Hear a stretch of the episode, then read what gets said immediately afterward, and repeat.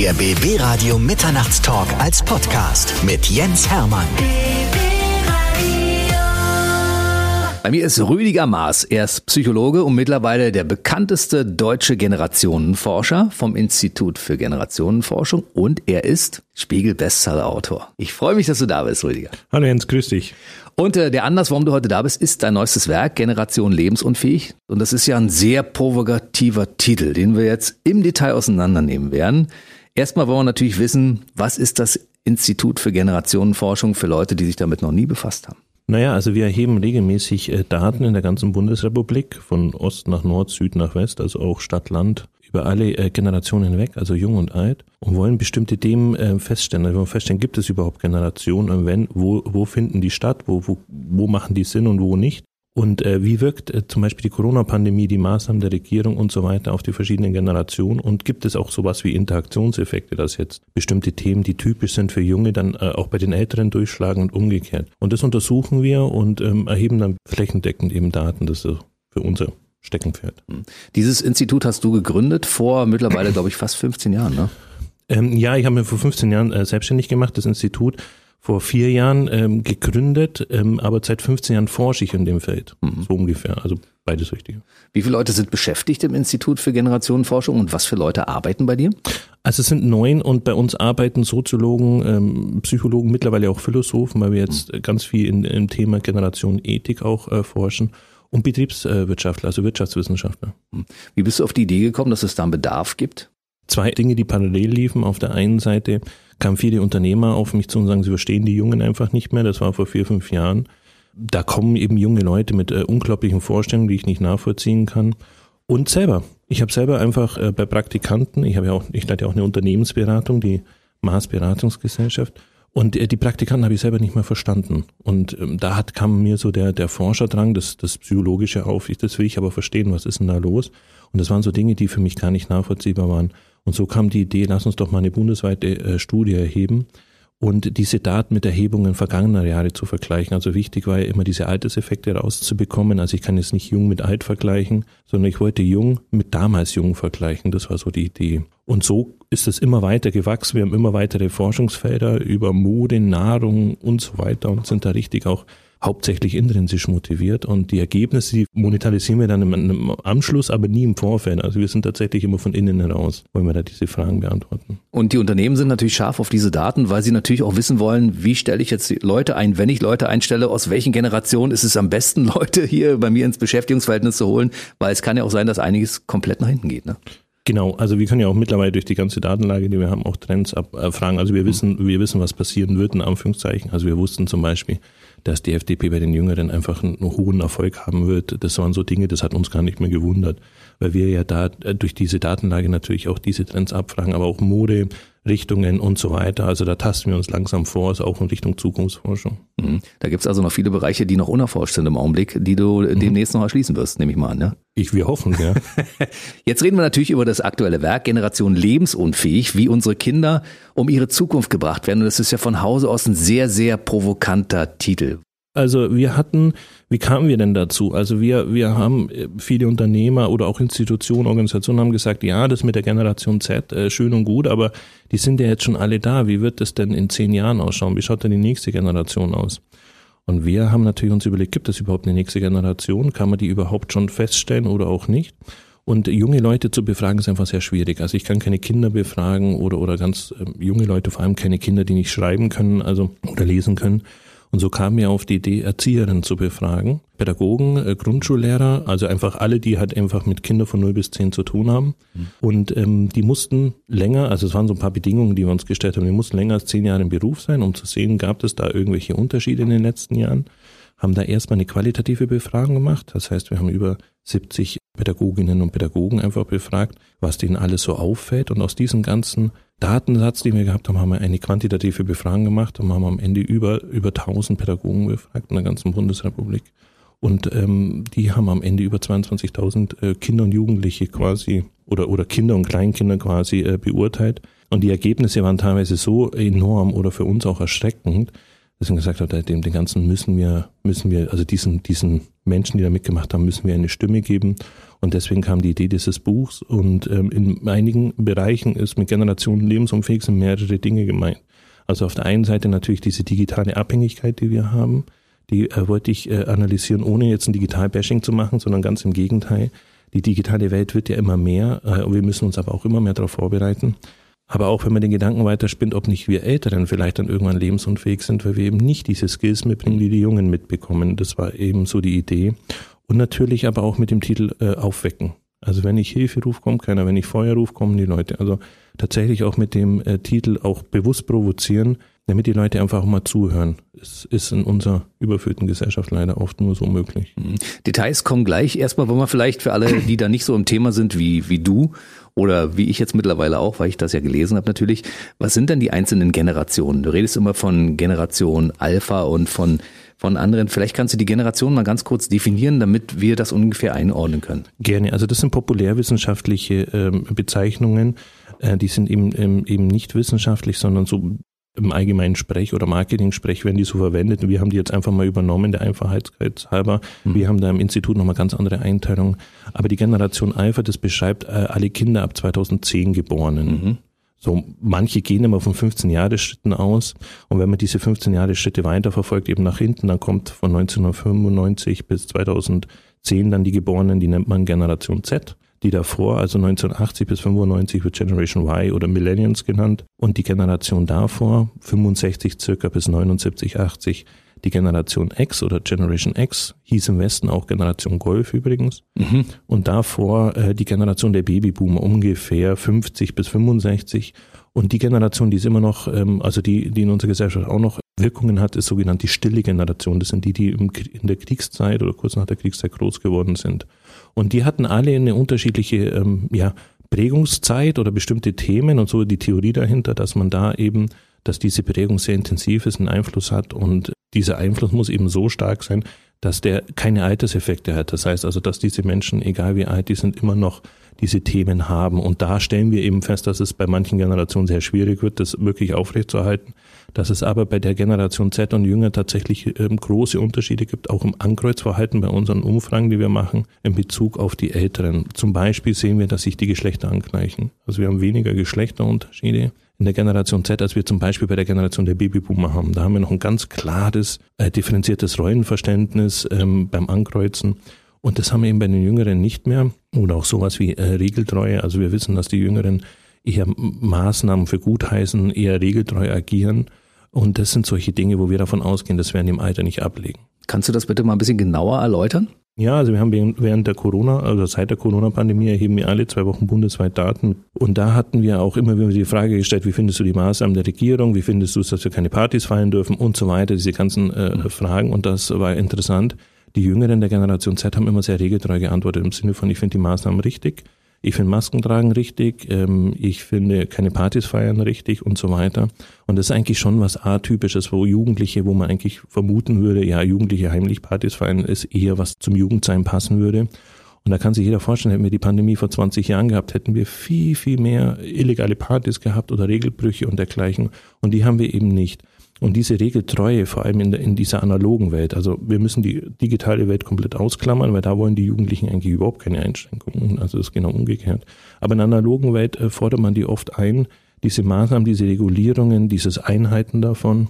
Und das wird jetzt im Alter nicht mehr abgelegt werden. So, also da, da gehen wir davon aus, da haben wir so eine Art Generationeneffekt, den wir jetzt bei den Älteren so weniger sehen. Also es vermischt sich. Dann haben wir viel mehr die Alterseffekte. Also habe ich gerade ein Haus abzubezahlen, habe ich gerade Kinder zu ernähren äh, oder oder oder dieser Effekt ist viel intensiver als jetzt ähm, die Geburtenjahrgänge. Also jüngere Leute halten sich mehr an die Regeln. Das heißt, äh, während der Corona-Zeit, wenn die gesagt bekommen, du darfst das und das nicht machen, dann halten die sich tatsächlich dran. Genau.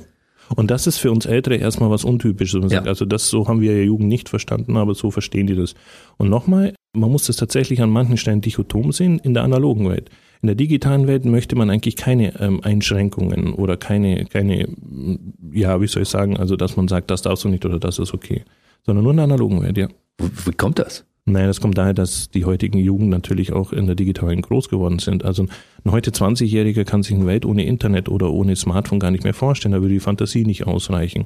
Ähnlich wie wir Eltern uns jetzt ein Leben ohne Schrift nicht vorstellen können. Also wenn wir uns überlegen, Schrift existiert nicht, was es dann alles nicht gibt und was das für einen Einfluss hat, das würde jetzt quasi tatsächlich unsere Fantasie übersteigern, wenn wir mal ehrlich sind. Und so ähnlich ist es eben jetzt beim 20-Jährigen, der ist eben damit groß geworden. Und während der Corona-Pandemie, also bei den Hochlockdowns, also die Lockdowns, die wir hatten, die da sehr intensiv waren, da hatten wir teilweise zehn Stunden Mediennutzung oder einen 40-prozentigen Anstieg an Social-Media-Nutzung bei den Jugendlichen. So, wenn ich jetzt zehn Stunden mal im Extrem nehme und dann nochmal acht Stunden Schlaf abziehe, und dann, dann von mir ist noch ein bisschen Schule oder ein bisschen irgendwas anderes, bleibt sehr wenig Training für die analoge Welt. So, und äh, dadurch wirkt die analoge Welt immer unsicherer. Und alles, was für mich unsicher ist, brauche ich natürlich Regeln. Da gehe ich tatsächlich eher mit dem Schwarz-Weiß-Denken ran.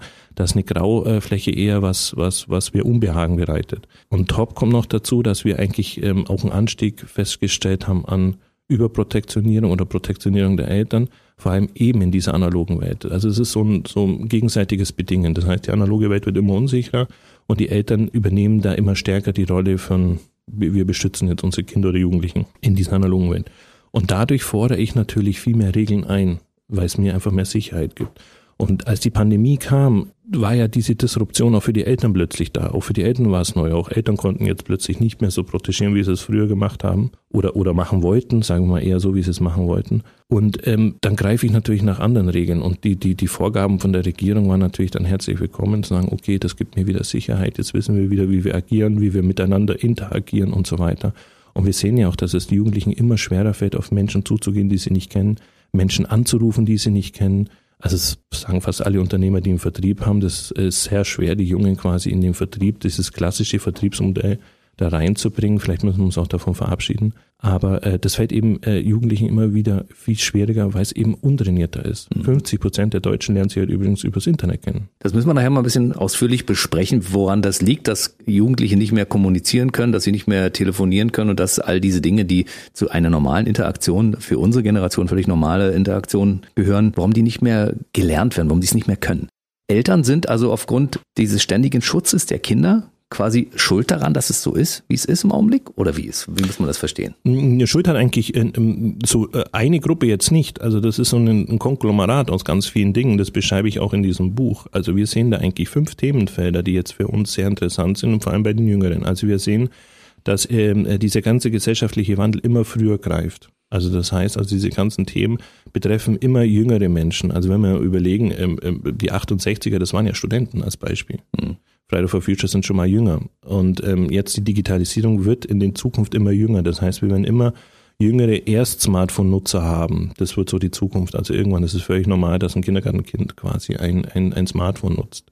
So, also wir haben eben diesen digitalen Wandel mit all seinen Folgen. Wir haben jetzt auch die erste Elterngeneration, die mit dem Digitalen groß geworden ist. Das heißt, alle Umwegsamkeiten werden auch bei Google recherchiert. Ungefähr 90 Prozent der Eltern machen das. Mhm. Und in etwa, das hat äh, die, die Hochschule Zürich festgestellt, etwa 90 Prozent der Eltern, die das machen, gehen auch davon aus, dass das, was sie finden, nicht immer stimmt. Also ist die Verunsicherung komplett vorprogrammiert. Dann haben wir einen gesellschaftlichen Wandel insgesamt äh, in Bezug auf Kinder. Also wir haben eigentlich mehr Erwachsene, die keine Kinder haben, wie Erwachsene, die Kinder haben. Deswegen auch oft ein Unverständnis in manchen Situationen, zum Beispiel jetzt eine junge Familie fliegt oder sitzt im Restaurant und das Kind schreit und dann gibt es tatsächlich immer mehr Erwachsene, die es gar nicht mehr nachvollziehen können, die es vielleicht sogar störend finden das übt natürlich einen unglaublichen Druck, bewusst, unbewusst, wie auch immer, auf die Eltern aus, dass das Kind auch on point funktionieren muss. Das heißt also, wenn man dann aufs Essen wartet und die Kinder quengeln, dann drücke ich halt mal schnell das Handy in die Hand und dann darf er von mir aus Paw Patrol oder was auch immer anschauen. Also solche Mechanismen haben wir immer mehr. Und der gesellschaftliche Wandel insgesamt, dass man immer später Kinder bekommt. Also im Durchschnitt ist jetzt heute eine Frau 30,5 Jahre und jede zehnte bis elfte Frau ist über 40, die ihr erstes Kind bekommt. Also haben wir auch einen viel größeren Altersunterschied zu den Kindern. Und je älter ich bin in der Regel, ähm, desto risikoaverser wird man eigentlich auch. Nicht alle, um Gottes Willen, aber die meisten sind dann doch eher, eher dann kognitiv durchdenken nochmal viele Dinge und, und achten nicht mehr so, ich sag jetzt mal so, auf ihr Bauchgefühl. Das heißt also, wir haben da eine immer verkopftere äh, Elterngeneration, die es immer perfekter machen will. Durch den gesellschaftlichen Druck, durch die Vergleichbarkeit über Social Media und so weiter und so fort. Also diese Komponenten wirken natürlich sehr stark. Also es ist ein enormer Druck, den viele erstmal solches gar nicht benennen können oder wahrnehmen. So, und dadurch, wenn wir jetzt mal äh, dieses äh, nächste Thema Themenfeld nehmen, ist diese Überprotektionierung eben geschuldet durch diesen großen Altersunterschied, durch die mediale Bespielung. Also ähm, eigentlich nimmt Aggression, Gewalt und so weiter in unserer Gesellschaft immer mehr ab. Wir werden eigentlich eine immer liberalere Gesellschaft. Wenn man aber so die Leute befragt, würden die das so nicht sehen, weil die einfach medial anders bespielt werden und dadurch auch einen anderen Bezug dazu haben. Das heißt also, sie wollen ihr Kind, wo es nur geht, beschützen und mittlerweile haben ja eben auch Eltern, die dafür sorgen, dass den Kindern erst gar nicht irgendwas Unangenehmes passiert, sogenannte Curling- oder Rasenmähereltern. Man mäht oder wischt alles davor weg, sodass die Kinder erst gar nicht in so eine unangenehme Situation kommen. Und das führt dazu, dass unangenehme Situationen halt einfach weniger trainiert sind, man weniger Resilienz aufbauen kann oder auch weniger Training eben davon hat. Und das können wahrscheinlich heute alle Unternehmer so bestätigen. Wenn es mal unangenehm wird oder ein Kritikgespräch wird, dann, dann reagieren eben Jugendliche heute völlig anders oder zerbrechen schneller äh, oder, oder insgesamt, als es vielleicht noch vor zehn Jahren der Fall war. Also solche Bewegungen haben wir eben, die, die nehmen sehr stark zu. Und on top natürlich neben Überbehütung, ähm, Digitalisierung, gesellschaftlichen Wandel hat Corona natürlich dann nochmal alles beschleunigt. Also Corona hat einen noch größeren Druck ausgeübt. Das war jetzt für die meisten kein Glücklichmacher. Also die Eltern waren noch schlechter drauf. Und dann gab es eben noch diese Steigerung im Digitalen. Das heißt, wir waren jetzt noch öfters im Digitalen. Es gab Homeschooling, es gab Einschulung übers Internet, äh, digitale Feiern und so weiter und so fort. Diese Themen haben natürlich die Digitalisierung oder die ganzen Themenfelder, die ich jetzt vorhin aufgebrochen habe, nochmal sehr stark forciert an der Stelle. Und äh, das sehen wir eben gerade momentan. Die Generation Alpha ist also digital unterwegs, das heißt, sie verlassen sich komplett aufs Internet. Wenn das irgendwann wegbricht, wenn dieses Medium, wo man sich permanent bedient, irgendwann nicht mehr da ist, kommen die in der analogen Welt überhaupt nicht klar. Das ist das Problem dabei, ne? Ja, weil die analoge Welt viel zu fremd ist ich meine, das wissen wir doch heute alle, wenn ich nicht auf mein Handy schauen kann, ähm, kann ich schon gar nicht mehr heimfinden, in Anführungszeichen, wenn ich in irgendeiner Stadt bin, Karten lesen, nicht gewohnt und so weiter. Und da muss man auch sagen, müssen ja die meisten heute gar nicht mehr. Also es sind ja alle Themen, die wir nicht müssen. Aber es ist halt so, dass die, der technische Fortschritt exponentiell wächst, aber wir Menschen uns nicht exponentiell entwickeln. Das heißt, wir werden irgendwann auch Devices brauchen, um Devices zu nutzen. Also es wird immer mehr, äh, immer mehr, also nicht nur eine Abhängigkeit, sondern es ist einfach eine feststehende Umgebungskomponente. Und ganz interessant, viele sagen immer, die Jüngeren sind digital affin. Also es ist ja in dem Fall gar nicht so, sondern sie sind digital intuitiver. Das heißt also, sie wachsen ja in einer digitalen Welt auf. Das heißt nicht, dass ich digital affin bin. Wir sind ja auch nicht, um das Beispiel nochmal zu rezitieren mit der Schrift, wir sind ja auch nicht schriftaffin, sondern wir nutzen die Schrift, weil sie da ist, aber wir hinterfragen ja Schrift nicht. Wir hinterfragen ja Autofahren nicht oder Straßen oder was, das war ja immer alles schon da und so ähnlich ist es bei den Jungen. Also das Digitale wird nicht hinterfragt, sondern es ist Teil des Lebens. Also es ist Teil von meiner Umgebungskomponente, so nehme ich einfach äh, die Welt wahr. Mhm. Und es ist einfach eine völlig unterschiedliche Lebenswelt, wie wir Alten hatten. Also wenn ich jetzt äh, an unsere Kindheit äh, zurückerinnere, dann sind es auch Dinge, die für die Jüngeren gar nicht mehr interessant sind. Also meine Lebenserfahrung ist ja ein Großteil trifft die ja gar nicht mehr auf die Lebenswelt der Jüngeren. Man kann das so vergleichen, Menschen, die in Ostdeutschland damals groß geworden sind, noch zur DDR-Zeit. Als es zur Wiedervereinigung kam, hatte der Westen im Endeffekt nicht viel vom Osten übernommen, sondern man hat im Endeffekt versucht, es zu integrieren, beziehungsweise überzustülpen und dadurch ähm, hat man auch die Ostvergangenheit einfach ausradiert. Das muss man einfach mal so sagen. Mhm, und wenn ich, stimmt, ja. Genau, und wenn ich jetzt als älterer Ostmensch über meine Kindheit erzähle, erzähle ich über etwas, was Kinder nicht nachvollziehen können, weil sie eben diese Umgebungskomponente nicht haben. Und so muss man sich das vorstellen mit der digitalen Welt. Also wenn wir über unsere analoge Kindheit erzählen, ist es etwas, was Jüngere gar nicht mehr affiziert, gar nicht mehr begeistert, gar nicht mehr in irgendeiner Form mitnimmt, weil sie sagen, das verstehe ich nicht. Und wir hatten ja noch diesen Habitus früher, wie schlimm alles war. Ich weiß nicht, jeder, der mal in der Bundeswehr oder irgendwo war, der hat, wie schlimm die Grundausbildung war und man musste sich toppen, in wie extremer irgendwas war. Mhm. Das ist etwas, was äh, bei den Jugendlichen heute komplett auf Unmissverständnis führt und sagt, warum erzählst du mir das? Das ist für mich überhaupt nicht interessant. Ich versuche es ja genau das Gegenteil, also so angenehm wie möglich mein Leben zu gestalten. Mhm. Und da kommen eben gerade Welten aufeinander. Ja. Ich glaube, das große Problem ist, dass die Digitalisierung zum einen natürlich ein Segen ist, weil es uns mhm. viele Dinge erleichtert, aber zum anderen auch ein echter Fluch, weil eben gerade diese Dinge, die du gerade genannt hast, nicht mehr stattfinden können. Digitalisierung ist super, wenn wir sie für Effizienzgründe nutzen. Aber wenn wir sie nur aus Langeweile nutzen, dann sind wir natürlich ähm, ziemlich schnell gefangen. Also da, da, da sorgen ja schon Social Media Anbieter mit Addictive Design und so weiter dazu. Deswegen wäre es ja auch sinnig, ähm, dass Eltern quasi ihren Kindern beibringen, das, das Netz quasi für Effizienzgründe zu nutzen, irgendwas Vernünftiges zu recherchieren und so weiter. Und wenn es lang, wenn den Kindern Langeweile ist, das Handy weg und dann irgendwas Langeweilemäßiges in der analogen Welt zu machen um da einfach einen stärkeren Fokus zu setzen. Aber was findet heutzutage statt? Die Eltern protegieren ihre Kinder analogen Welt so sehr, dass die analoge Welt zudem noch äh, also untrainierter wird und langweiliger und in der digitalen Welt lässt man auf die Kinder völlig allein. Das ist äh, schwierig. Also Langeweile muss man ja auch können. Ne? Das ist ja. ja. nicht so einfach, weil Langeweile fördert ja auch Kreativität. Das heißt, wenn ich nicht weiß, was ich mit mir anfangen soll, weil ich kein Handy dabei habe, dann gucke ich, was so geht ringsum. Ne? Dann Absolut. kletter ich mal auf den Baum oder gehe Fußball spielen oder sonst irgendwas. Ne? Ab, absolut. Und ich muss ja auf heute auch auf nichts mehr geduldig warten. Ich kann ja alles im Hier und Jetzt aus dem Netz ziehen. Und wenn Sie dann überlegen, wie es dann früher war, noch um Film bis 20 Uhr warten, der zweite Teil eine Woche später und so weiter, das mhm. sind ja so Dinge, die muss ich heute nicht mehr. Und das ist vielleicht auf der einen Seite gut, aber dadurch ist dieses auf etwas geduldiges Warten nicht mehr trainiert. Und wenn ich jetzt so ein alter Arbeitgeber bin, der dann bestimmte Tugenden hat, dann kommen da halt eben für Jugendliche, die es nicht mehr nachvollziehen können. Und das ist vielen noch gar nicht bewusst. Es ist auch vielen gar nicht bewusst, dass wir so eine Wertewandlung haben oder dass viele Dinge mittlerweile inkommensurabel sind, also gar nicht mehr übersetzbar, dass jüngere Dinge einfach völlig anders wahrnehmen, wie es die Älteren wahrnehmen. Und ähm, das müssen einfach erstmal alle so verstehen. Du hast vorhin gesagt, Schrift. Schrift ist ja eine wichtige Sache. Ja? Also wenn man schreibt, dann ist das ja eine, eine Dinge, die man relativ zeitig lernt. Schreiben, Grundrechenarten, solche Sachen, das Binden von Schnürsenkeln kann man ja digital auch gar nicht. Ja? Das sind so Fähigkeiten, die muss man äh, erlernen, wenn man noch jung ist. Ne? Genau, und dafür brauche ich auch Geduld. Und dafür mhm. brauche ich Eltern, die sich Zeit nehmen. Also die mit mir ein schönes Schriftbild äh, üben, weil ich werde das mit 15 nicht mehr nachholen solche Sachen, auch Kopfrechnen und so äh, und, und, und solche Dinge.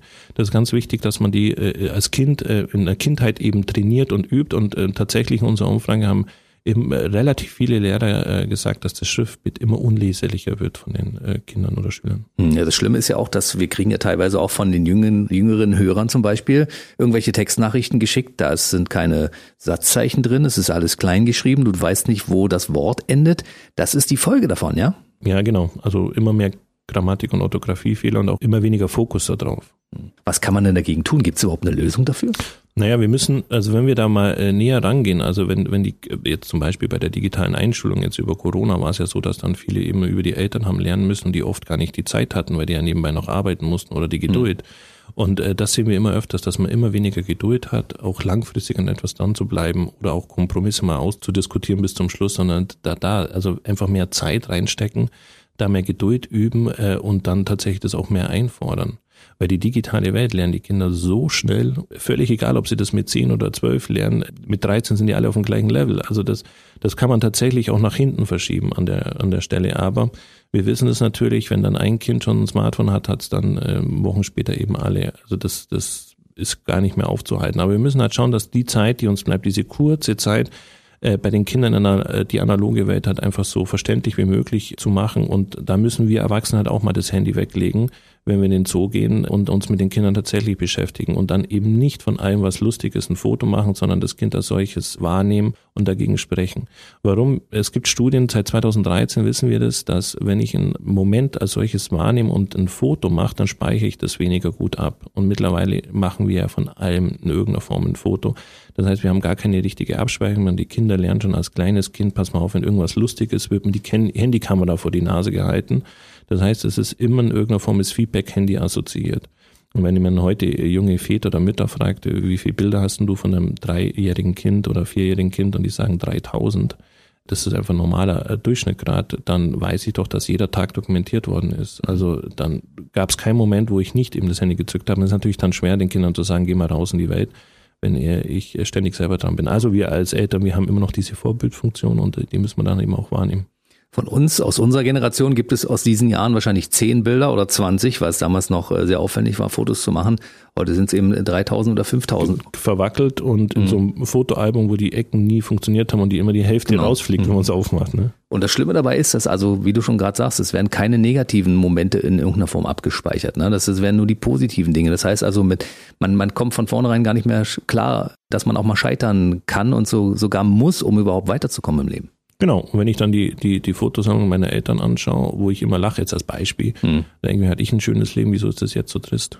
Ich komme mal zur Sprache, weil das ist ja für mich ein wichtiges Thema. Weil du hast ja am Anfang auch gesagt, dass auch die Kommunikation darunter leidet. Das heißt also, Jugendliche sind heute gar nicht mehr in der Lage zu kommunizieren mit anderen. Also die schreiben sich dann eher, wenn sie zwei Meter auseinander stehen, eine Nachricht, ohne miteinander zu sprechen. Warum ist das so und was kann man dagegen tun? Also zu kommunizieren, solches würde ich nicht sagen, weil in der digitalen Welt findet es intensiv statt. Also da 400 Nachrichten am Tag zu lesen, zu verschicken und so weiter, ist tatsächlich äh, auch Durchschnitt, wenn man so will. Ähm, übrigens das Handy 4.000 bis 5.000 Mal anfassen auch. Also es sind unfassbare äh, Daten, die, die da passieren. Also die kommunizieren schon, aber in der analogen Welt ist es unterniert. Also jetzt tatsächlich jemanden anzusprechen, den ich nicht kenne, jemanden anzurufen, den ich nicht kenne. Das, da haben äh, Jugendliche eine unglaubliche Hemmung. Und das ist natürlich für viele Berufe, äh, wo ich eben auf, auf Menschen zugehen muss oder mit Menschen sprechen muss, enorm ungeeignet. Ihr habt so viele Zahlen analysiert. Bedeutet das jetzt unterm Strich, dass diese Generation Alpha komplett gefährdet ist? Sind diese Zahlen so repräsentativ, dass wir sagen können, das lässt sich übertragen auf, auf Europa oder die Welt? Ist es überall gleich? Also auf Deutschland ja, aber ähm, ähm, wir gehen ja davon aus, es ist die Zukunft. Wir gehen ja davon aus, dass diese analog geprägten Kohorten, wie wir sie sind, die wird es bald nicht mehr geben, sondern es wird ja immer digitaler. Also in die Richtung geht es, ja. Welche Schritte müssen wir denn jetzt einleiten? Weil ich meine, es gibt handwerkliche Berufe, die sind essentiell. Sage nur mal Maurer, äh, Tischler, Fleischer, irgendwelche Dinge, die wir brauchen, Elektriker, das sind Dinge, die erfordern ein Handwerk, was man erlernen muss. Wenn aber das läuft digital ja nicht, was, was müssen wir also tun? Naja, wir müssen irgendwie das äh, ein Stück verbinden. Also wenn man so die modernen Handwerker anschaut, haben die ja auch schon ganz viel im Digitalen. Ne? Die haben ja auch schon ganz, ganz viele Geräte, die einfach auch im Digitalen sind. Also keine Ahnung, Kfz-Mechatroniker. Man steckt ja im Endeffekt auch nur noch ein, ein, Gerät an, das mir ausliest, was das Auto hat. Also da wird sich viel, äh, wird, wird sich viel wandeln. Aber klar, Maurer, also den Stein muss ich immer noch mhm. so setzen, ne? wenn es da nicht eine Maschine macht. Das ist eine gute Frage. Das ist eine gesamtgesellschaftliche Frage, ob wir das mal ein Stück mehr fördern oder wo wir da hingehen. Also das ist auf jeden Fall was, wo wir hätten schon längst umlenken müssen oder jetzt auf jeden Fall uns ähm, schnell da Gedanken machen müssen, wie wir das zukünftig lösen. Rüdiger, ich habe dir jetzt 25 Minuten sehr intensiv zugehört und wenn ich mir das mal in meinem Kopf zurechtschiebe, dann muss ich sagen, äh, Ursache für dieses ganze Dilemma sind die Eltern, die frühzeitig anfangen, aufgrund ihrer kompletten Überforderung, die Kinder mit digitalen Geräten auszustatten, um einfach ein bisschen Freizeit zu haben oder überhaupt ihr Leben zu organisieren. Und die Kinder fangen frühzeitig an, sich nur in der digitalen Welt zu bewegen ohne die analoge zu erlernen. Kann man das so sagen? Ja, aber das ist den meisten gar nicht bewusst, das muss man noch dazu sagen. Also den meisten ähm, Eltern ist es so gar nicht bewusst, dass sie auch sehr stark überbehüten. Mir sagen immer viele, ähm, wenn man den Jugendlichen heute diesen Anrufbutton wegnehmen würde am Handy, dann würden sie es gar nicht merken. Jedenfalls nicht sofort. Und dann sage ich immer, doch, die würden es merken, weil die Eltern nicht mehr anrufen. Also da, da ist auf jeden Fall eine, eine, eine sehr enge Bindung und das ist gut auf der einen Seite. Auf der anderen Seite muss man natürlich lernen, loszulassen. Und ich äh, gebe immer so die Empfehlung in der analogen Welt, bitte mehr loslassen, die mehr, äh, die interessanter machen und beschäftigt euch mehr mit der digitalen Welt, wo die Kinder so interagieren, wo die Kinder so rumtreiben. Weil natürlich äh, gibt es nichts, was es nicht gibt im Internet. Und wir haben bei unseren Studien auch bei Jugendlichen waren wir auch erschrocken, was die schon alles konsumiert haben, auch schon in jungen Jahren, also auch schon unter 14, 15 was die alles schon im Netz gesehen haben, Dinge, die ja nicht für 14-Jährige einfach geeignet sind. Und da findet keine Supervision statt, da findet keine Aufklärung statt, da findet kein Gespräch statt. Das müssen die Jugendlichen unter sich außer machen. Also das ähm, sehe ich schon als, als Pflicht, uns Eltern da einfach mehr damit zu beschäftigen.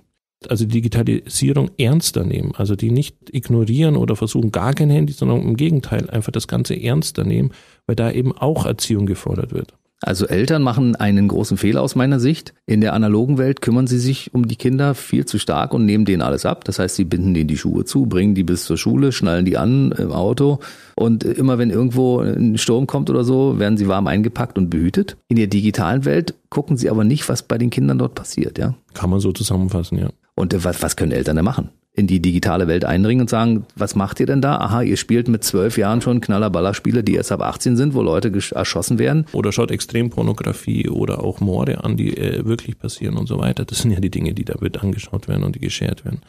Den Dialog natürlich fordern, also mit dem Kind natürlich sprechen, was es da gibt. Also diesen, diese enge Bindung, die in der analogen Welt stattfindet, versuchen in die digitale Welt reinzubringen.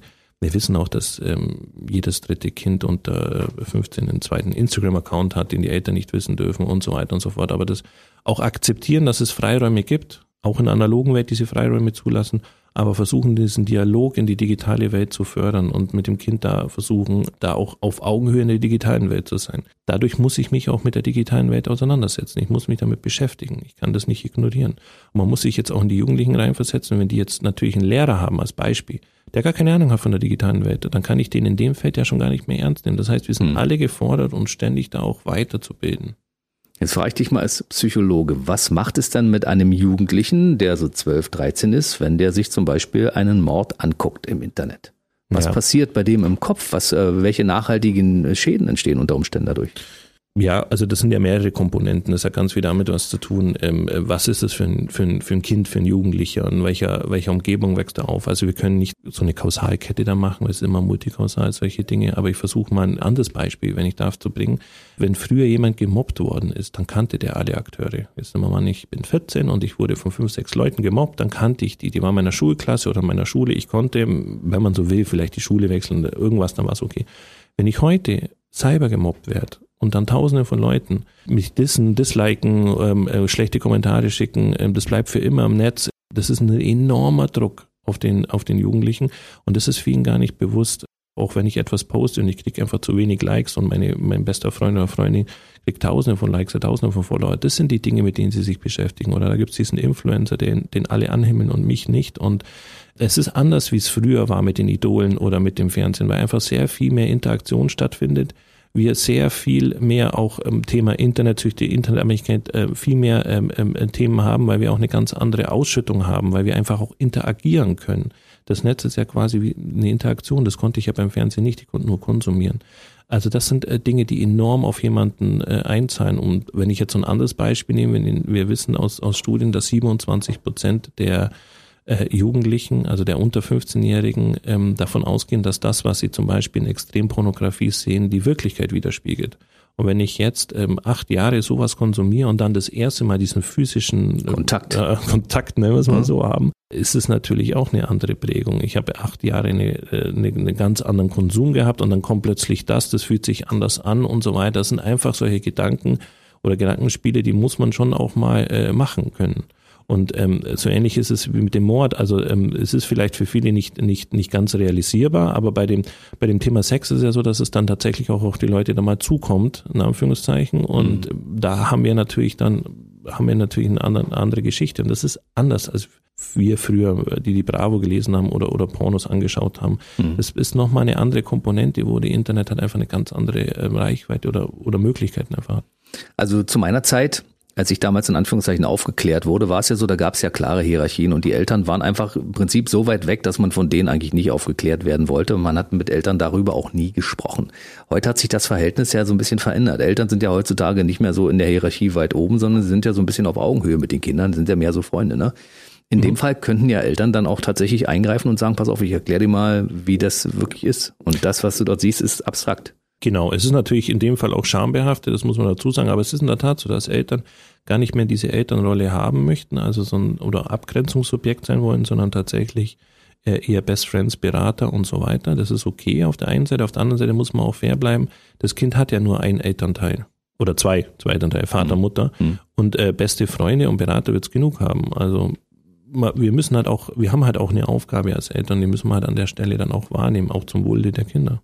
Ich habe festgestellt, wenn man bei TikTok mal schaut, es gibt ja so ganz viele Ärzte und auch Spezialisten, auch Psychologen zum Beispiel, die dann unter einem besonderen Namen den Kindern auch Dinge erklären, wie sie tatsächlich in der realen Welt sind und der Unterschied zwischen dem, was sie dort digital konsumieren und der realen Welt ist. Also das ist ja durchaus auch ein Vorteil. Dafür kann man Digitalisierung dann wiederum auch nutzen. Ne? Ja, also es ist auch, ähm, mir viele Ärzte sagen, da kommen dann Patienten, die haben ihre Krankheit schon gegoogelt. Das hat auf der einen Seite den Vorteil, dass man jetzt auf einer ganz anderen Ebene einsteigen kann. Auf der anderen Seite kann es aber auch so sein, wenn der Arzt was sagt, glaube ich nicht, ich google da lieber nochmal bei Dr. Google, der sagt mir was anderes und so weiter, dass die sich auch bestimmte Dinge einreden. Also es ist wie alles zweiseitig und so ist es immer mit der Digitalisierung. Wir haben riesen Vorteile und gleichzeitig müssen wir uns immer auch bestimmten Themen bewusst sein. Dieser gesellschaftliche Wandel hat natürlich durchaus Vorteile aber natürlich auch riesige Nachteile. Wenn man die stille Generation, also meine, deine Eltern, mhm. die mit Digitalisierung ja gar nichts am Hut haben, die können ja mit der neuen Generation einfach irgendwie gar nicht mehr kommunizieren, weil die in unterschiedlichen Welten unterwegs sind und weil die wahrscheinlich auch sagen, ich lehne Digitalisierung ab, ich brauche das in meinem Alter nicht mehr. Ne? Ja, wir haben noch, noch so einen Gedanke, wir haben eine ganz andere Großelterngesellschaft jetzt. Also die glücklichsten Menschen in Deutschland sind 60 plus, die unglücklichsten 25 minus. Also das ist so gerade der, der Ist-Zustand. Warum sind die so glücklich? Weil die einfach noch fit sind und viel machen können. Und das mhm. machen die auch. Also in der Regel reist man gern, man hat noch Hobbys und diese 24-7-Betreuung der Enkelkinder findet so nicht mehr statt, sondern bitte mit Ansage, zu Geburtstag gern, aber nicht immer. Das heißt also, die Großeltern haben heute auch eine andere Rolle, wie sie noch vor 20 Jahren hatten. Völlig klar. Die sagen, wir haben ja unser eigenes Leben. Und früher waren Großeltern da, um die, die Enkel zu bespaßen, sag ich mal, wenn genau. die Eltern auf der Arbeit waren, beziehungsweise genau. wenn die auch mal alleine weggefahren sind. Genau. Fällt weg. Fällt, fällt weg, oft lebt man auch gar nicht mehr in der, in der Nähe und so weiter, das sind viele Dinge. Also wir sehen jetzt, dass zum Beispiel Studenten gerne in der Nähe ihrer Eltern leben. Das war aber bei den Generationen davor nicht so. Also es gibt vielleicht auch Großeltern, die wirklich weit weg leben oder wo man eben das nicht kann. Also diese 24-7 äh, Großelterngeschichte findet heute viel seltener statt. Wir haben ungefähr äh, unter ein Prozent in Deutschland ähm, drei Generationen Haushalte, also Großeltern, Eltern und Kinder in einem Haushalt leben. Hotel Mama ist heute auch so ein gern genommenes Modell, ne? Das heißt, dass Leute sehr, sehr lange bei den Eltern wohnen, weil sie da eben alles haben, was sie, sie haben ihre Freunde quasi nebenan, sie werden versorgt, ihre Wäsche wird gewaschen, all diese Dinge. Ja, und wir haben bei den Studien festgestellt, dass die Eltern das eigentlich wollen, dass es eigentlich sehr stark auch von den Eltern ausgeht. Aha. Ja, wenn die Generation davor hat man ja immer wieder so, ich mag es nicht mal ausziehen, ist das heute ganz anders. Oh, mein Kind will ausziehen, um Gottes Willen, was ist hier passiert? Mein Kind will allein in Urlaub, was ist denn hier passiert?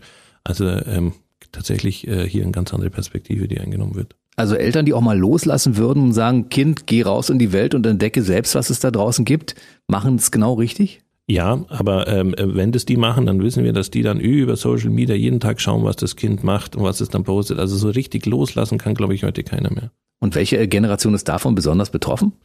Naja, das sind ja jetzt äh, quasi alle Elterngenerationen, also alle, die jetzt ähm, also wir wissen jetzt, die, die jetzt, jetzigen Kinder im Kindergarten haben, das sind genau die, die jetzt so eben so in dem Digitalen halt sehr, sehr stark sind. Die haben aber eine andere Prägung.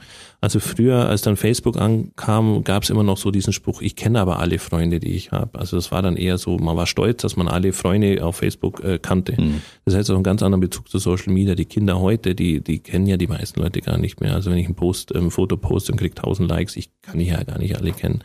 Das heißt auch da ein anderer Bezug. Und das ist ganz interessant. Also wir haben jetzt diese digitalen Eltern, die aber gar kein Verständnis haben für die jetzige digitale äh, Generation. Und das ist so eine, so, so ja, das äh, wird dann so krude. Also auch in unseren Studien ist es ganz interessant, dass die natürlich ihre digitale Prägung bei den Kindern sehen, die aber ganz andere ist mittlerweile. Also das ist äh, spannend, ja. Kannst du das mal kurz noch ein bisschen ins, im Detail erklären? Naja, die jetzige Elterngeneration, die sind, die hatten ja noch eine Kindheit, die analog war und haben dann quasi in der Jugend, ähm, sind sie mit dem Internet in Berührung gekommen, mit Social Media und die fingen ja mhm. auch an mit diesen ganzen Sharing-Sachen und so weiter. Und die jetzige Generation, die hat einen ganz anderen Bezug dazu. Also man ist viel vorsichtiger in dem, was man postet. Man konsumiert mehr, also man ist mehr passiv, man, man, man ist vorsichtig. Wenn das Bild nicht genügend Likes hat, wird es wieder runtergenommen. Also man hat einen ganz anderen Bezug weil man, äh, man trifft auch immer auf eine enorme Community von Menschen, die man so gar nicht kennt. Es gibt für alles Bewertungsportale. Also äh, heutzutage, wenn jemand ein Hotel bucht, dann ähm, ist völlig egal, wie gut das die Homepage des Hotels ist. Wenn das auf irgendwelchen äh, Portalen nur drei Sterne von fünf hat, dann überlege ich mir, ob ich da überhaupt hingehe. Und jetzt wachse ich aber so auf, dass es für alles schon solche Portale gibt. Das heißt, ich kann mich immer dem Erfahrungswissen der anderen entlehnen. So, und wenn ich so aufwachse, habe ich das andere ja nie gesehen. So, und so, so muss man sich das vorstellen. Jetzt wächst eben eine Generation auf, die bestimmte Dinge gar nicht mehr kennt, dass man die eben anders macht. Und dann laufe ich ja natürlich immer so einer Cyber-Community hinterher, die wir natürlich alle stellen weltweit, klar, logisch. Aber dennoch ist es eine völlig, ein völlig anderes Interagieren oder Entscheidungen zu treffen. Das findet einfach völlig anders statt. Und das fällt den Eltern, die denken, dass sie so digital sind und fit sind, ähm, immer die neuesten Apps haben, denen fällt das erstmal so gar nicht auf. Das ist ganz interessant, dass die dann weniger Reflexion da diesbezüglich haben, dass da eine Generation aufwächst, die einfach eine ganz andere Wahrnehmung jetzt mittlerweile da schon hat. Es gibt eine Aussage in deinem Buch, da war ich ein bisschen schockiert. Wir leben ja in, in, in Zeiten von einem riesigen Wohlstand. Das heißt, äh, alle haben im Prinzip alles, ja, auch digitale Geräte. Aber es gab noch nie eine Generation, die so viele unglückliche Kinder hatte. Mhm. Wie kommt das zustande? Wir haben ja eine Übersättigung. Also das ist, mehr macht uns ja gar nicht mehr glücklicher, sondern nur noch weniger. Also wenn ich jetzt weiß, dass heute 18-Jährige zu 99,7 Prozent in Deutschland alle ein Smartphone haben und so ein Smartphone bis zu 1000 Euro kostet, dann muss man sich überlegen, gab es denn sowas schon mal in der Geschichte der Menschheit? Nein. Genau. Also hatten wir alle einen Gameboy, einen Walkman oder einen Discman ähm, und dann auch noch so einen verhältnismäßig teuren? Nein. Also mehr macht uns gar nicht mehr glücklich. Und wenn ich fünf Adventskalender habe, habe ich gleichzeitig fünf Adventskalender entwertet weil der einzelne Adventskalender gar keinen Wert mehr hat. Ich habe ja noch vier andere als Beispiel. Und das ist jetzt, wenn man heute in ein Kinderzimmer geht, dann schaut das aus, wie früher ein Spielzeugladen aussah. Also es gibt ja nichts, was es da nicht gibt. Und äh, die Kinder können sich ja gar nicht mehr auf eins konzentrieren. Man muss sich das vor, so vorstellen. Ich stehe vor einem Buffet und da gibt es alles, was ich möchte. So ist doch dann egal, auf was ich zugreife. Ich denke immer, mehr als essen kann ich nicht und ich bin jetzt nicht unbedingt glücklicher nach dem Essen, sondern und so geht es eben auch Kinder, wenn sie dann Netflix oder irgendwas anschauen oder äh, es gibt eine so riesen Auswahl, dass ich einfach nicht glücklicher bin, wenn ich das angeschaut habe, sondern einfach nur unglücklich, wenn ich denke, oh, jetzt in der Stunde hätte ich was Besseres anschauen können. Und das ist ein enormer Druck. Man kann auch teilweise von so einer Optionsdepression sprechen, weil wir einfach viel zu viele Optionsmöglichkeiten haben und das macht uns nicht glücklicher, auch wenn wir 30.000 verschiedene Studiengänge haben, bin ich ja nicht mehr glücklicher mit der Auswahl, weil ich immer das Gefühl habe, da gäbe es vielleicht noch einen, der besser zu mir passen würde. Und äh, bei dem Niveau sind wir jetzt gerade. Wir haben einfach eine absolute Übersättigung. Wir schütten unsere Kinder enorm zu. Fängt da schon an beim Kinderwagen für 2000 Euro oder was auch immer. Also das fängt, äh, das, das nimmt enorme Züge an und vielen ist es gar nicht mehr bewusst, wie viel wir da eigentlich äh, reinpacken und dass das nicht mehr glücklicher macht. Ich sehe einen großen Konflikt für viele Eltern, die sagen, man möchte ja, dass es den Kindern besser geht, als es einem selbst mal ging. Und wir waren in einer Generation, uns ging es ja gut. Ne? Aber heutzutage ist es ja auch so, dass ja so ein Konkurrenzkampf stattfindet mit den Kindern ja. der Nachbarn und der Freunde. Genau. Ja, das heißt, man darf denen ja nicht weniger zur Verfügung stellen und sagen, die, was seid ihr denn für Eltern? Warum haben die dann nicht das und das und das und das? Das ist ja von Hause aus schon ein großer Konflikt, oder? Ja, und ich will auf WhatsApp-Status zeigen, dass ich was Tolles gemacht habe, dass ich im Zoo war, dann da, dann da, dann da. Also man macht ja auch so viele Sachen und hunderte Aktionswechsel. Die Kinder können ja gar nicht mehr das für sich verarbeiten. Genau das ist, äh, genau das ist das Thema. Und dieser enorme Konsum, den wir dann, ähm, wo wir auch versuchen zu kompensieren. Wenn beide Eltern arbeiten, dann wird am Wochenende das aufgeholt und, und ist nur das Beste für mein Kind und so. Das ist auf der einen Seite gut, auf der anderen Seite muss man halt immer auch Maß halten. Ist das überhaupt noch ähm, nötig? Also brauche ich dann wirklich den teuersten Roller und dann fünf Tage später das teuerste von dem und so weiter? Äh, brauche ich überhaupt so viel? Also da muss man, ähm, muss man drauf achten. Und ähm, man kann auch einfach mal fragen, Kinder kriegen ja heute zum Nikolaus so viel, wie man früher zu Weihnachten bekommen hat. Und es ist auch so, dass wir schon sehr wohlbehalten aufgewachsen sind. Und wir mhm. haben in den 80er, 90er da so einen Peak überschritten, wo einfach jetzt dieses Meer uns nicht mehr glücklicher macht. Das ist genau der Punkt. Ich überlege das auch für mich. Also ich stelle jetzt heutzutage fest, wenn ich mich von bestimmten Dingen trenne, dann merke ich nicht mal, dass ich mich von denen getrennt habe, weil das, was noch da ist, immer noch zu viel ist. Ja, und das mhm. geht mir ja schon so. Und Kinder haben ja deutlich mehr von allem. Ne? Genau. Und wenn ich so viele Optionen habe, dann als jetzt viele sagen immer, die Jugendlichen sind nicht mehr verbindlich, die haben keine Verbindlichkeit mehr. Und dann denke ich mir, jetzt versetze ich nochmal in die Lage der Jugendlichen. Wenn ich jetzt sage, ich gehe jetzt zum, zum Buffettisch und, und hole mir ein Tiramisu und komme aber jetzt mit einer Sahnetorte wieder, dann würde keiner zu mir sagen, du bist aber unverbindlich, weil jeder kann das nachvollziehen. Ich war dann vor diesem Tisch und diese Sahnetorte hat mich einfach mehr angelacht. Mhm. So, und wenn ich jetzt als Jugendlicher so aufwachse mit diesen unglaublichen Optionen oder dass meine Eltern mir auch alles kaufen, dann muss ich auch gar nicht mehr verbindlich sein. Das ist einfach dann auch ineffizient, dann irgendwas einzuhalten, wenn ich aus dieser Masse, die ich habe, dann das, was ich ursprünglich angekündigt habe, dann auch noch einhalte, wenn ich kurz vorher noch was anderes entdeckt habe. Und das ist ganz interessant, mhm. diese Unverbindlichkeit ähm, wird vor allem bei der Generation Z, die werfen sich das gegenseitig gar nicht vor, sondern können das absolut nachvollziehen. Aha, der hat halt jetzt einfach was Besseres gefunden. Also auch bei Zusagen oder Verabredungen und dann kurz. Beziehungen.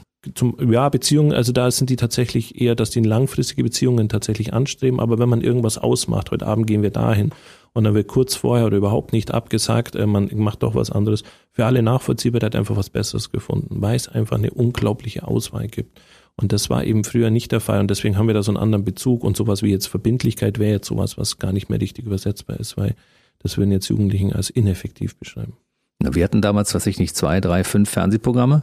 Jetzt gibt es äh, Tausende. Ne? Wenn man wenn man Netflix und alles zusammennimmt, dann gibt es so viele. Man, man, man könnte selbst, wenn man wollte, es nicht alles sehen. Genau. Das ist Überforderung. Genau, also ich brauche Netflix, die mir dann einfach Vorschläge geben. Also ich brauche jetzt Devices, die mir Vorschläge geben, eine Auswahl, was ich denn anschauen soll. Da lasse, verlasse ich mich drauf, weil die Algorithmen immer besser werden. Also weiß das Programm eigentlich besser als ich selber, was ich möchte. Es ist mittlerweile so, dass viele auch glauben, Apps hören uns ab. So, müssen die gar nicht, weil die Algorithmen, ich, ich muss ja nur, ich habe eine Datenflut ohne Ende. Ich kann ja da einfach nur ungefähr dein Suchverhalten, dein Medienverhalten nutzen, äh, das dann mit anderen abgleichen und sagen, okay, das wäre jetzt was, was dich interessiert. Viele sagen immer, oh, ich wurde abgehört. Ich habe nie im Leben Ibiza gegoogelt und plötzlich kriege ich äh, irgendwelche Werbung über Ibiza-Urlaub. Naja, weil die Algorithmen jetzt schon wissen, was du weißt, was du, weil man einfach dich vergleicht mit ähnlichen Leuten oder, oder die wissen quasi, was du mal wollen würdest oder ähm, liegen da auf jeden Fall sehr nahe und ähm, so funktioniert das. Eigentlich gar kein so ein Anführungszeichen Hexenwerk, wenn man genug Daten hat. Jetzt frage ich dich mal als Psychologen.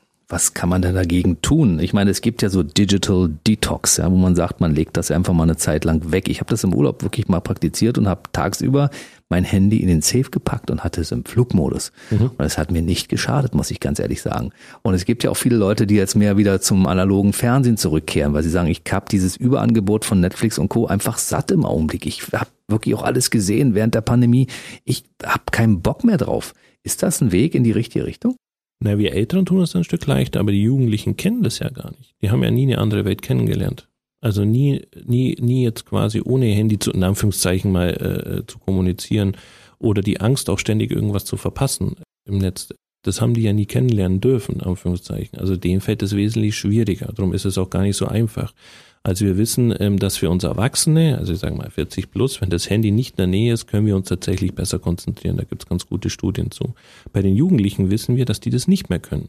Wenn das Handy nicht in der Nähe ist, dann gibt es Entzugserscheinungen. Das ist ein ganz anderer Mechanismus mittlerweile, weil die eben so aufgewachsen sind. Das ist ein großer Unterschied und da müssen wir tatsächlich jetzt hier mit zwei ähm, Maß messen, wenn man, wenn man äh, das so macht.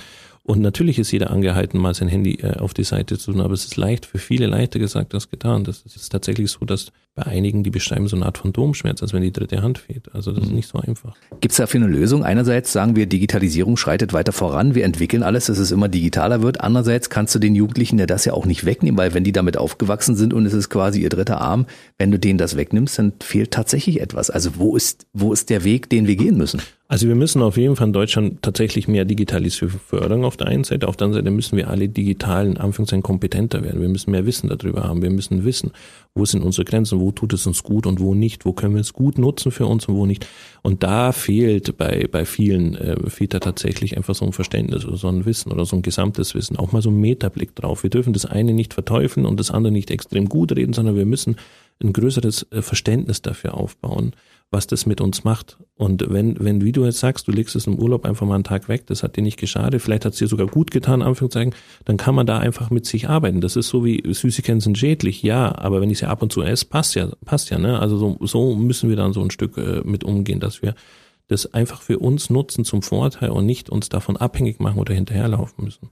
Wie bekommt man das aber bei seinen Kindern hin zum Beispiel? Ja? Wenn du Teenager hast zu Hause und du hast äh, ein Handy und du besuchst Oma und Opa, dann setzen die sich hin und schalten ihr Ding an und fangen an zu tillern und TikTok zu machen und sonst irgendwas. Es gibt ja gar keine andere Möglichkeit. Wenn du den Kindern das Gerät wegnimmst, dann funktionieren die ja auch nicht. Das stimmt, aber ich kenne auch ganz viele Eltern, die ein Riesenproblem hätten, wenn man den Kindern das äh, Gerät wegnimmt, weil sie dann nicht mehr wissen, wo ihre Kinder sind. Oder die ganze Zeit mit ihren Kindern WhatsApp schreiben. Also da müssen wir auch selber ein Stück einheitlich bleiben, in Anführungszeichen. Also wenn wir das Gerät wegnehmen, müssen wir uns das auch wegnehmen an dem Tag. Also dass wir die ganze Familie zum Beispiel dann einfach ohne Handy mal auskommt. Das wäre zum Beispiel mal so ein Vorschlag, wo man das mal trainieren könnte oder üben könnte. Ähm, aber ich sehe ja oft, ähm, wenn man auf den Spielplatz geht, da sieht man eigentlich oft dann mehr Erwachsene als Kinder auf dem Spielplatz, äh, weil jeder jetzt dann schon zwei Elternteile hat, die aufs Kind aufpassen, wie es rutscht. Aber im Endeffekt schauen die auch alle auf ihr Handy und reagieren, überreagieren dann, wenn da ein Kind plötzlich schreit oder was auch immer.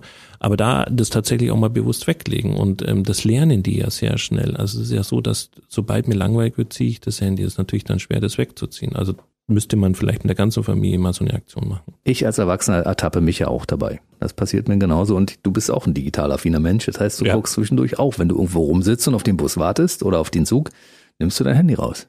Klar. Genau. Aber jetzt, wenn ich mit meinen Kindern äh, unterwegs bin, muss ich halt darauf achten, das eben nicht zu machen.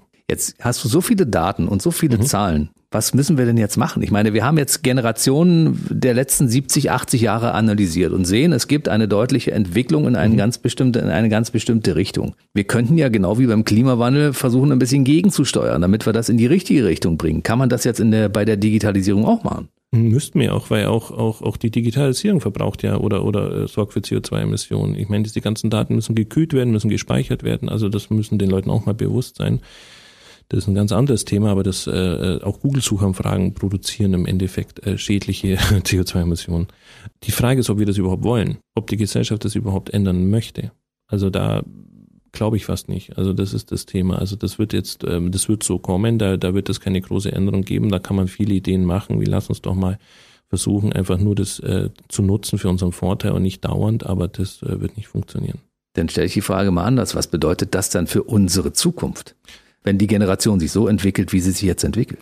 dass wir äh, abhängig, nicht nur abhängig werden, sondern das ist Teil unseres Lebens, das ist ein, ein Lebensthema und dass wir irgendwann Devices brauchen, um die Devices zu nutzen. Und dass wir ohne Geräte lebensunfähig sind, dann ohne dieses Smartphone, weil wir gar nicht wissen, was wir damit machen. Das wird immer mehr, es wird also immer mehr Räume geben, die quasi digital bespielt sind, also immer weniger Räume, die nicht digital bespielt sind. Das ist kein, keine gute Zukunftsperspektive, wenn man sich das mal anschaut, oder? Naja, wenn wir das alle schlecht finden würden mit dem Internet, dann würden wir ja nicht reingehen. Also es sind ja viele Dinge, die wir gut finden. Wir finden es ja auch gut, dass wir alles zu jeder Zeit konsumieren können.